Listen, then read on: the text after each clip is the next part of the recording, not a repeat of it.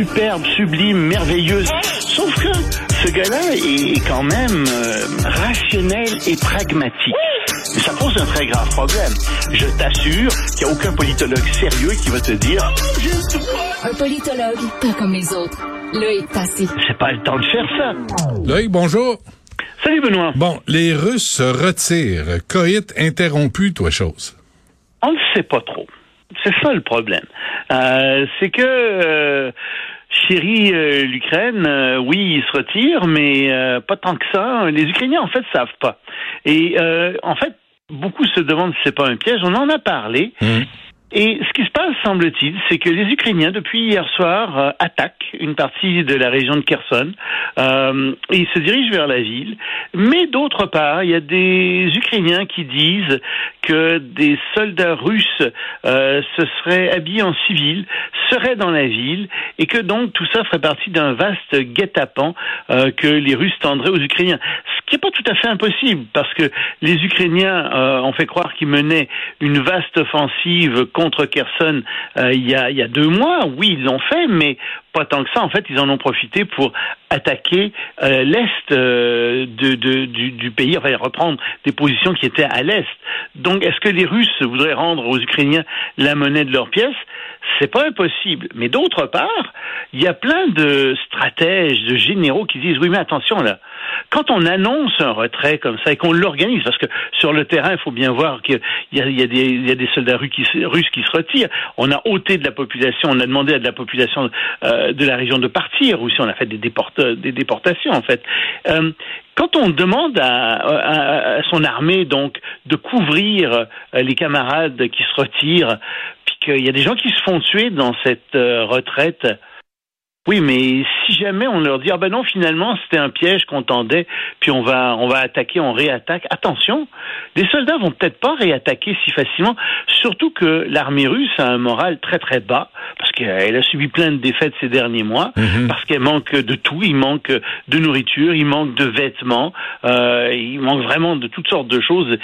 Et donc euh, on dit attention là c'est si c'est un piège, c'est un jeu très dangereux que euh, l'armée russe est en train de jouer, que les dirigeants russes jouent, parce que c'est pas dit que le piège va pas se retourner contre eux si jamais c'est un piège. Mais en tout cas, en ce moment, les, les autorités ukrainiennes sont très très prudentes et ils reluquent ce morceau-là parce que stra- géostratégiquement, c'est extraordinaire ce qu'ils vont prendre. Tu comprends Ils prennent toute la rive euh, qu'ils appellent, euh, la- enfin qui est la rive ouest de la Dnipre, euh, mais c'est l'embouchure aussi de la Dnipre qui est menacée. C'est ce, la Dnipre, c'est ce grand fleuve qui coupe l'Ukraine en deux. Donc géostratégiquement, c'est très important.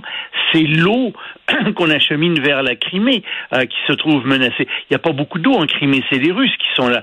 Donc c'est très important euh, pour ça aussi. Euh, symboliquement, la- la- cette ville et, et- et la ville de Kherson, cette ville est la, la seule capitale provinciale que euh, les Russes ont vraiment réussi à prendre. Alors, si elle tombe, c'est la première, c'est un, un autre coup très dur pour la le moral des Russes. Tu vois, euh, Hum. puis à travers tout ça, ben, ça reste une guerre très très meurtrière. Mais c'est difficile de le savoir, hein. C'est c'est difficile d'avoir la vraie information. C'est très difficile d'avoir la vraie information, on le sait après coup. On essaie de deviner ce qui se passe d'après ce qui s'est passé. Jusqu'à présent, on n'a pas trop mal réussi. Hein. Jusqu'à présent, euh, Ouais. euh, ce qu'on a deviné, c'est pas mal. Euh, puis, tu vois, la dernière information qui vient de sortir et qui est à prendre avec des pincettes, c'est l'information que les Américains ont sortie sur le nombre de morts, le nombre total de morts. Et eux disent, au total, cette guerre parmi les soldats a fait au moins 200 000 morts.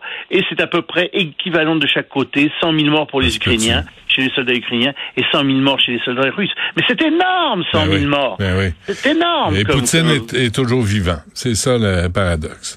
Bon, et ça. là, là, je ne sais pas euh, comment réagir.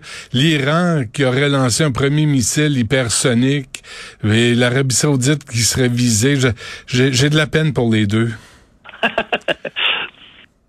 Disons que le problème avec les missiles hypersoniques, c'est qu'on ne peut pas les abattre. Et euh, ce sont des missiles qui, euh, avec les technologies qu'on connaît, qu'on connaît, et je suis pas dans le secret des dieux, il y a peut-être des armes que je ne connais pas qui peuvent abattre ces missiles, mais elles sont pas publiques si elles existent ces armes. Et ce sont donc des missiles qui volent à plus que Mach 5, qui sont euh, des missiles qui serpentent euh, entre les vallées, euh, qui peuvent changer de direction de manière très rapide, et donc qui peuvent atteindre leur cible avant même que l'alerte soit donnée, euh, qu'on soit capable de les descendre.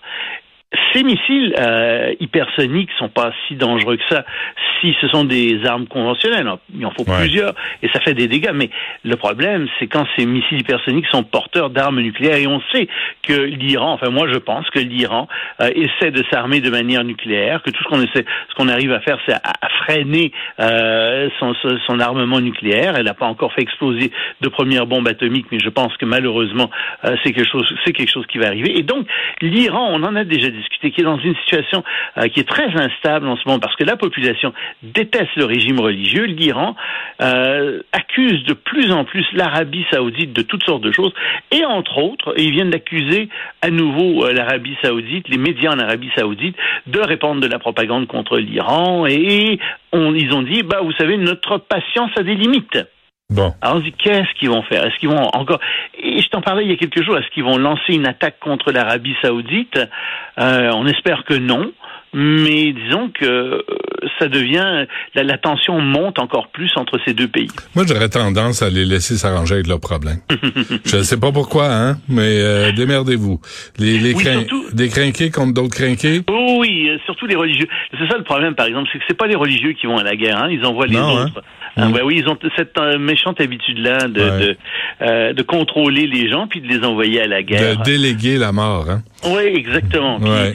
euh, si tu y vas pas, ben, c'est parce que tu veux pas faire la volonté de Dieu. Hein. Euh, Donc, on va, pas, tu vas y passer. donc, on va, la volonté de Dieu, c'est que tu meurs. Donc, si tu vas pas à la guerre, ben, on va te zigouiller dans le pays même. Euh, C'est à peu près à ça que ça revient. Bon. Et c'est pas drôle, ni pour les, euh, ni pour les Saoudiens euh, en général, ni pour Non, non. les, la population euh, iranienne en général. L'économie chinoise va mal? Ben, ils ont perdu 11% de leurs milliardaires depuis un an. Euh, et, et donc, on se dit, oh là là, c'est la première fois que le nombre de milliardaires descend en Chine. Ça a toujours augmenté année après année. Je crois qu'il y a plus de 1500 euh, milliardaires en Chine. Et donc, leur nombre a diminué. C'est parce que l'économie va mal en Chine. Et si l'économie va mal, c'est parce que euh, Xi Jinping, ben, est un gars qui a des tendances maoïstes. C'est quelqu'un qui euh, pense vraiment l'économie comme le pensait Mao. Or, Mao, ben, c'est une catastrophe au niveau économique. Et on le voit en ce moment euh, avec la ville de Guangzhou, ou si tu préfères Canton, euh, qui est en train de fermer parce qu'il y a eu quelques cas de Covid-19. Mais Canton, c'est la grande capitale économique du sud de la Chine. Et ils sont en train de fermer Canton. On voit que les exportations chinoises ont baissé, les importations aussi. L'économie souffre, elle ralentit beaucoup. Tout ça pourquoi? Ben, je te l'ai déjà dit, parce que les Chinois ne veulent pas importer euh, les vaccins de, de, par exemple, de Pfizer ou d'autres compagnies. Euh, ils veulent absolument que ces compagnies livrent leurs secrets pharmaceutiques pour que eux-mêmes puissent les fabriquer. Ben ce oui. que refusent bien entendu les compagnies. Ils disent on peut, on peut vous donner Moderna et Pfizer, on peut vous donner, enfin vous vendre des vaccins sans problème, mais c'est pas vrai qu'on va vous le donner nos secrets de fabrication. D'autant plus que vous avez quand même l'habitude de copier pas mal, puis ensuite euh, de faire la concurrence, de nous faire faire la concurrence aux, aux compagnies que vous avez copiées avec des produits qui sont moins chers. Donc on fera pas ça, c'est pas vrai. Alors, euh, ben, ils s'obstinent, euh, ils ferment la Chine, des grandes villes en Chine un peu partout, et l'économie chinoise bat de l'aile, effectivement. Hmm. Bon, et euh, avant qu'on se quitte, Loïc, euh, les jardins de Kaboul interdits aux femmes, tiens donc. Ben oui, quel scandale! Les femmes qui pouvaient se promener dans les jardins de Kaboul et aller aussi dans les salles d'entraînement pour euh, euh, faire de l'éducation physique, etc. Non, c'est fini maintenant. Rassure-toi, Benoît, les femmes n'ont plus le droit d'aller dans les jardins et dans les parcs à Kaboul. Elles n'ont plus le droit non plus d'aller faire un peu euh, d'entraînement, c'est fini. Euh, même si auparavant euh, les heures d'ouverture des parcs étaient et, des salles d'entraînement étaient différentes euh, pour les hommes et pour les femmes, il semble, ont jugé les autorités de Kaboul, ont jugé donc ces sympathiques talibans, il semble que il y avait quand même des femmes qui était, qui laissait un peu tomber le voile, là, puis il arrivait que des femmes croisent des hommes, figure Oh, pas, pas, pas. dans les parcs. Oui, oui, alors, c'est la faute des femmes, ça va de soi, donc c'est les femmes qu'on punit. Les femmes n'ont plus le droit d'aller dans les parcs et dans les jardins, elles n'ont plus le droit non plus d'aller s'entraîner. De toute façon, elles avaient- elles n'avaient presque plus le droit de sortir, tu sais, vous pouvez pas aller à l'école secondaire, à Mais l'université. on va voir comment il se comporte. Hein? Marc Garneau avait dit ça quand il était ministre des Affaires étrangères. On va voir comment les talibans se comportent, puis on va réagir. Je ne sais pas ce qu'on. Non, sais. il faut, faut être cave pour dire des affaires pareilles. Je m'excuse, mais c'est tout le monde savait très bien ce qu'ils allaient faire, et tout le monde sait très bien euh, qu'on a un problème avec euh, l'islamisme.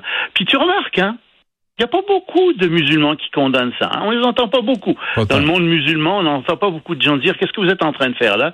Non, on se tait. Mhm. Euh, faut pas critiquer, faut pas critiquer les religieux, faut pas critiquer le Coran, faut pas, non, faut rien dire. Mhm. Ben, subissez.